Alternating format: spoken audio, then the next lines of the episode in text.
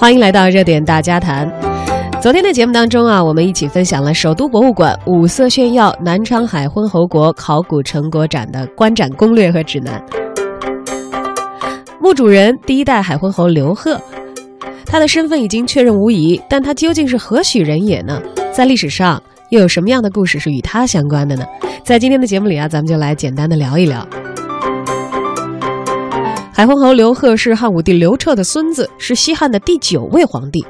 但是听到这里，可能很多小伙伴都要问了：说我怎么不记得西汉有这个皇帝啊？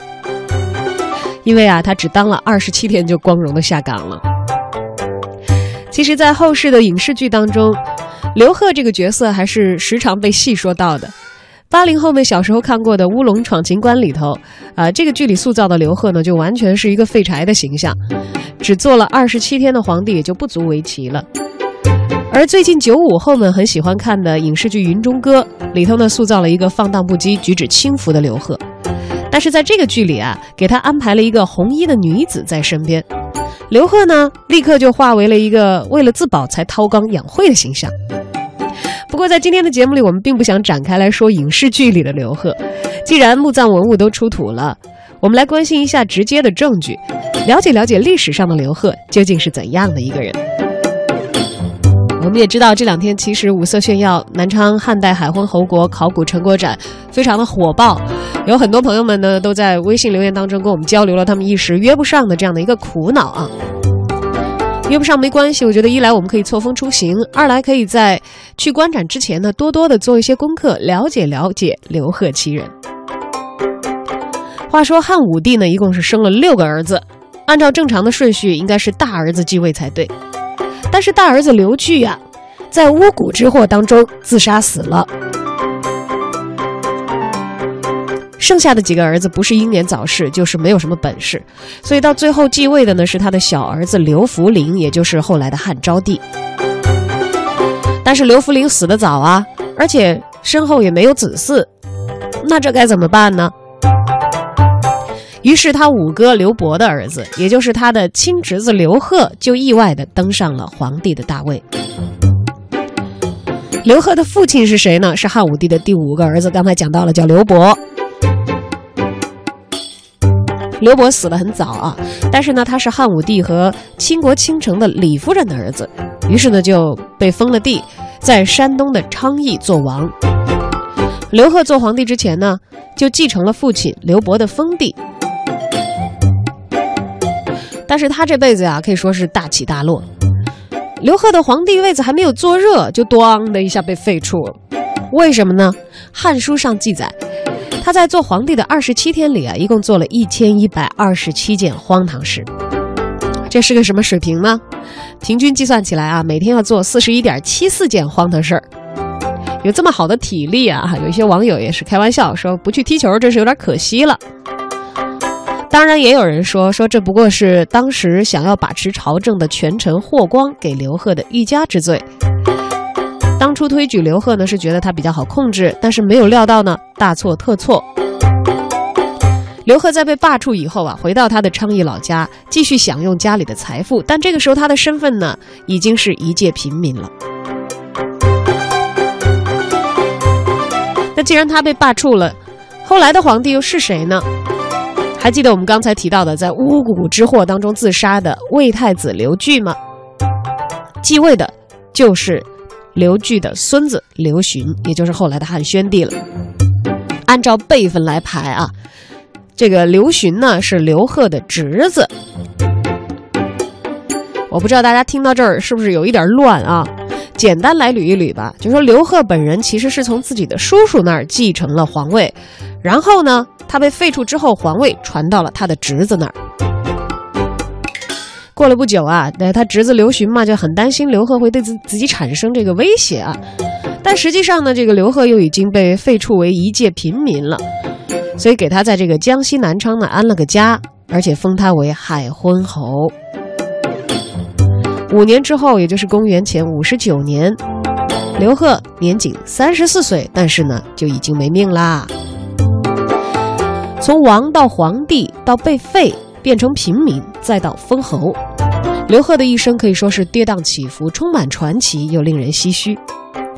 而在两千多年之后啊，刘贺终于甩了其他帝王几条大街，一跃成为文博界的头条新闻了。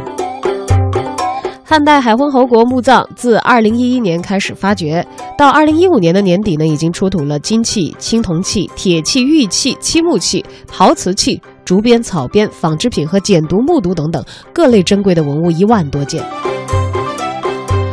江西省考古研究所副研究员、海昏侯项目考古挖掘领队杨军为我们介绍了此次来京和观众见面的重点文物。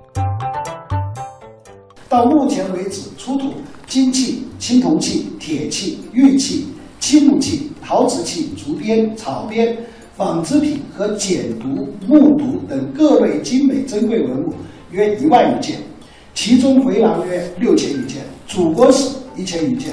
车马坑三千余件，这一次我们省考古研究所把这个我们发掘的一些精品，大约四百多件，就准备三月二号与首都观众见面，也就是在这些出土文物里面能够做了呃文物保护，能够进行展陈的，才带到了北京。当然，有四百四十多件符合展陈条件的文物是来京可以跟观众们见面了。但是北京的观众呢，却无缘见到墓地的实际情况。关于墓葬的相关的信息，杨军也为我们做了介绍。我们的发掘，等于说整个发掘出土的遗物，都是西汉高等级贵族视死如死生的一个典型的标本。它首先果是设计严密，布局清晰，结构呈居室化，它是属于汉字，与楚字相相区别。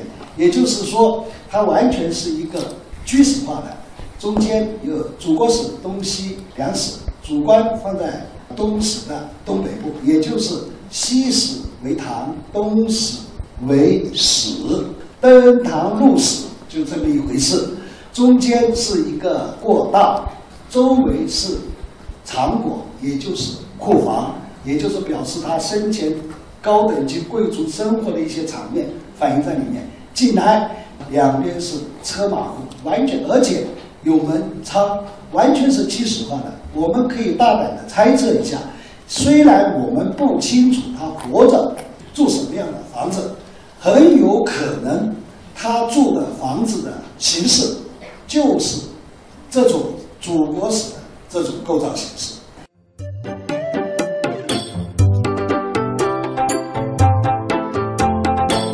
而这次呢，来京展出的文物当中啊，有一件是跟这个大家好酒的朋友们啊生活相关的。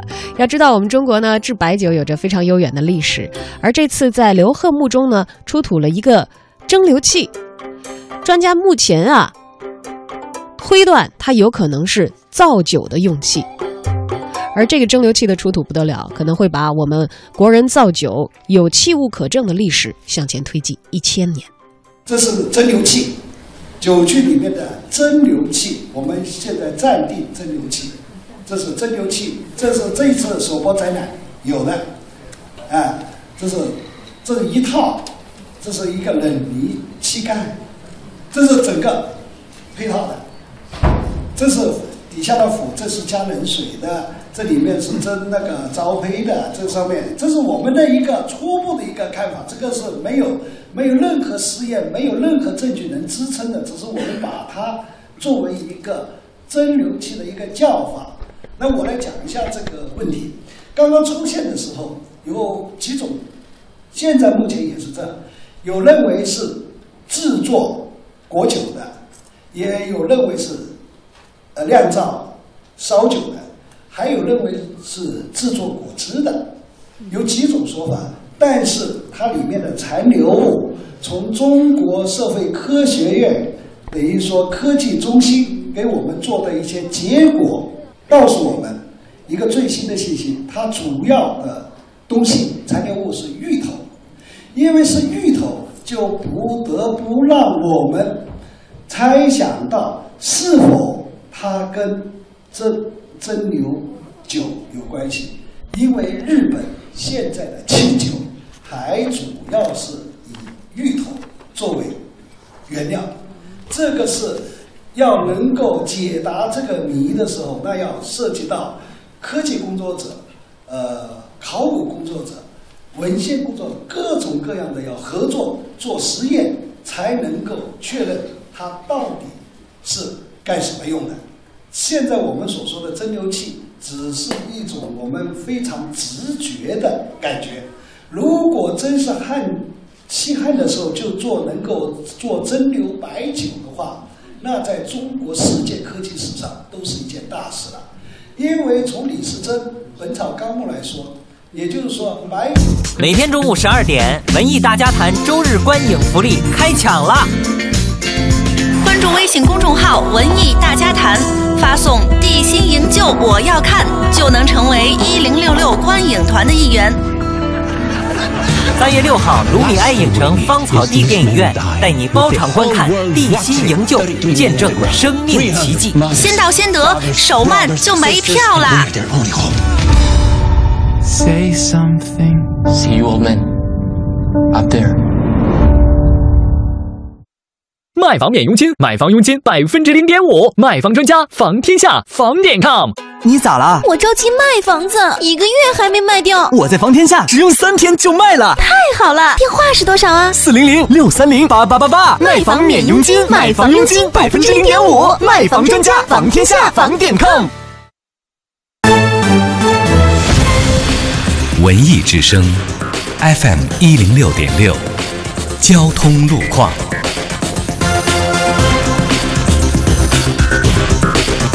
这时段欢迎通过文艺之声来了解路况信息。今天十点，人民大会堂举行全国人大十二届四次会议预备会。那么，从明天八点开始，天安门广场以及人民大会堂周边的道路将会适时的采取临时的交通管理措施，届时请司机朋友们尽量避开长安街沿线行驶。文艺之声，FM 一零六点六，天气预报。来关注一下天气。今天白天中到重度雾霾，午后会有浮尘，最高气温十二摄氏度；夜间中到重度霾，伴有浮尘，北部山区会出现小雨转晴，东风二级转北风四级左右，阵风六到七级，最低气温五摄氏度。记得有外出安排的朋友要做好防护准备，最好是戴上口罩再出门。人保直销车险邀您一同进入海洋的快乐生活。曾经有次巨划算的电话，我没有打。我后悔莫及。现在人保车险开门红，我再也不要错过了。打四零零一二三四五六七，登人保官网四零零一二三四五六七点 cn，打开中国人保微信号，还有 APP，投人保车险就送免费救援、洗车、保养和带年审呢。朋友们呐，新年长点心吧，别再错过了啊！四零零一二三四五六七。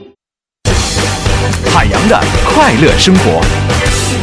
像当年我在长春上学的时候啊，我爸我妈经常会去看我，比如说给我送个一箱苹果呀，啊，坐宿舍唠一会儿，完了前脚我爸走，我就得送他们离开嘛。回来的时候，我哥们儿还是非常的讲究，一箱苹果一定会给我留下俩。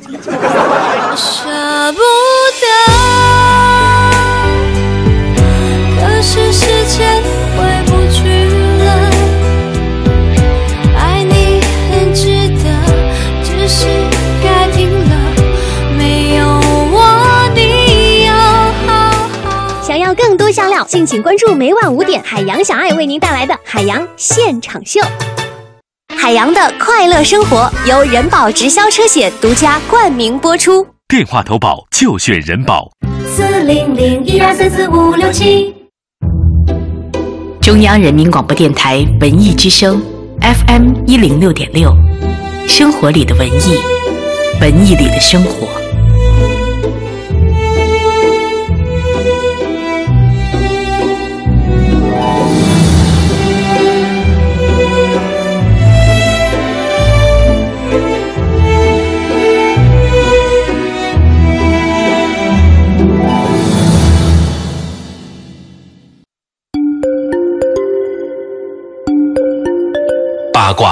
以最严肃、最靠谱的方式采写，通过观点和情感的非主流调和，呈现甩你午餐一百条街的味道。这是大时代最好的馈赠。皇上，臣妾做到了。文艺之声午间特供，文艺大家谈，开饭。弄啥呢？你们文艺圈可真会玩。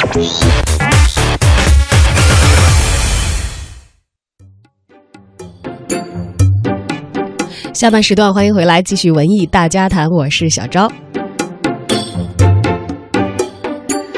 刚才呢，我们一直在听江西省考古研究所副研究员、海昏侯项目考古挖掘队领队杨军啊，为我们介呃介绍这次在北京首都博物馆进行的五色炫耀古代海昏侯国考古成果展的文物相关信息，提到了一个目前我们认为是蒸馏器的啊出土的器物，很有可能把我们的造酒文化向前推进。而具体的录音刚才啊还没有听完，我们接着来听一听。《本草纲目》来说，也就是说，买酒非古法也，自原始常制。现在能够得到考古证明的，也，包括水井法、江西进贤的那个元代烧酒作坊，都是这样的。但是更早的还还有争论，还有争论，等于说，如果是西汉就能够做蒸馏白酒的话，那就是提早了一千多年，那是一件大事了。所以这个要非常慎重。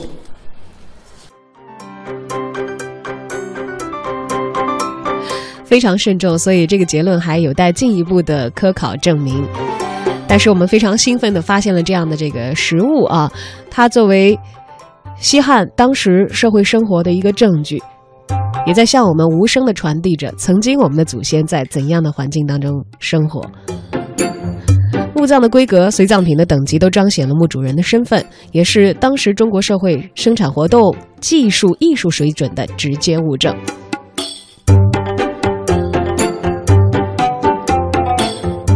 这次来京展出的一件展品叫做马蹄金，黄金做成马蹄的形状，哇，听起来就会觉得好富贵啊！但其实，在证实墓主人为刘贺的大量的证据当中啊，昨天的节目里我们提到了墨书金饼，那黄金真的是在他的墓葬当中是成堆的了。而制成马蹄形状的马蹄金又有怎样的故事呢？这就是长大底下两盒马蹄呃两盒金饼，一盒马蹄金零纸金的一个出土的情况。这是主棺内外棺之间零纸呃马蹄金出土零纸金出土的情况，而且这个马蹄金上面呃马蹄金上面上字、中字、下字。而且离子金、马蹄金上面都有琉，有的是镶嵌有琉璃，这是金饼，这是金板，这是啊镶琉璃的马蹄金。也就是说，三百七十八件马蹄和零齿金、金饼、金板的出土，是我国汉墓考古史上保存最完整、数量最集中的一次发现。马蹄金和零齿金为西汉皇帝携祥瑞而制。颁赐给诸侯王的纪念品，也就是说，汉武帝的时候，他是祭祀祭天的时候看到三种祥瑞，一个是纯白的金银，一个是沃家水一带的天马，还有泰山出的黄金，所以他当时就把天下的金子作为马蹄和零齿杖颁赐给诸侯王的一个纪念品。金饼和金板是具有储藏功能的硬通货。他们是作为墓主生前的储备黄金，于西汉时期每年八月天子献奏引奏祭祀宗庙时，诸侯王和列侯都要按封国的人口数去献黄金助祭。如所献黄金分量或者成色不足，王叫削县，侯叫免国，这个奏金制度有关系。所以我们可以猜测，我们可以认为。他这么多储备黄金，包括金板、金饼，放在自己的墓葬里，跟他当时一直梦想回去长安政治中心祭祀宗庙有关系？他所以准备了这么多黄金储备。原来一一旦等宣帝一道诏书下来，可以把它恢复到原来的王的那种待遇，可以复侍奉宗庙。所以他把这些东西全部准备好了，但是因为他要当张豫章王这个扬州刺刺史，刻上报给宣帝了，最后削掉了他三千户，就连这个梦想一点都没实现，最后就死于鄱阳湖边上，所以把这些东西就带进自己的坟墓，一点都没有留给自己的子孙后代。这里面还有一个原因，因为他死之后，因为两个儿子一直没有接到位置，当时的昌邑王包括海昏侯就不存在了，所以他属于昌邑王、海昏侯的东西都要埋进他这个当时认为他是最后一代里面去。没想到他的，没想到他的子孙后代元帝的时候还分封了海昏侯。所以我们可以大胆猜测，第二代海昏侯一定没有第一代海昏侯这么光耀。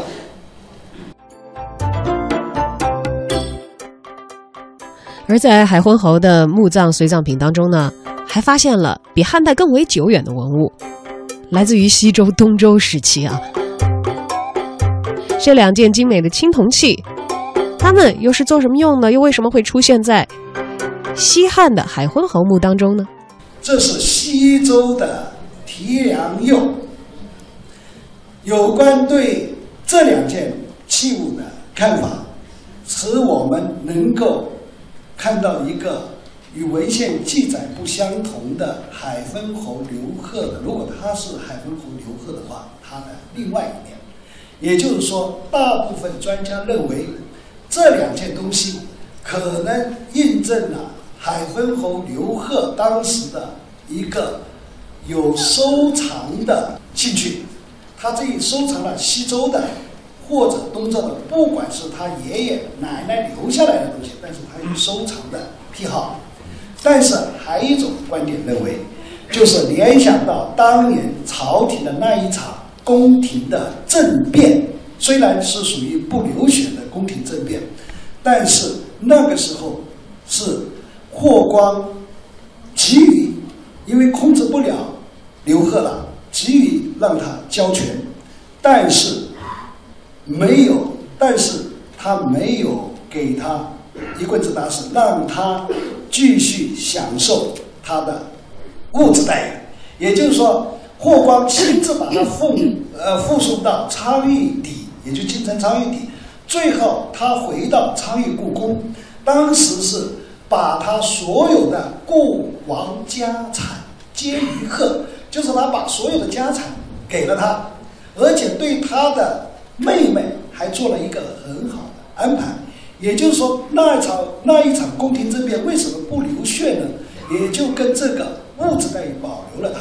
所以那个时候，刘贺喜欢的东西，海昏侯喜欢的东西，从宫廷里面带出一两件是有可能的。所以有一部分专家认为，这可能是宫廷里面的藏器、藏器，还真有这个，也有也是一种说法。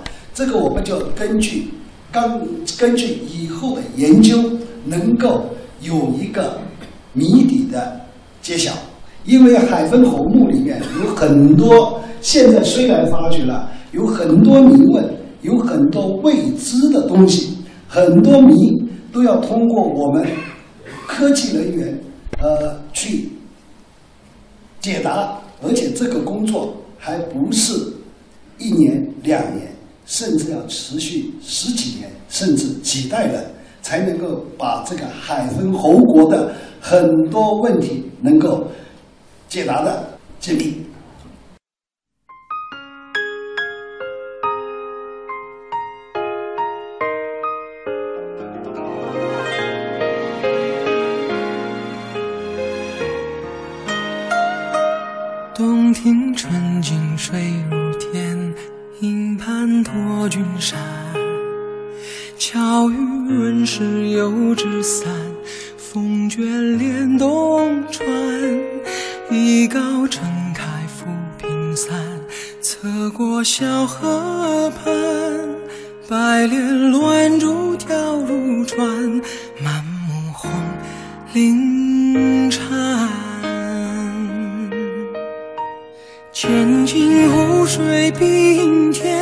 山色风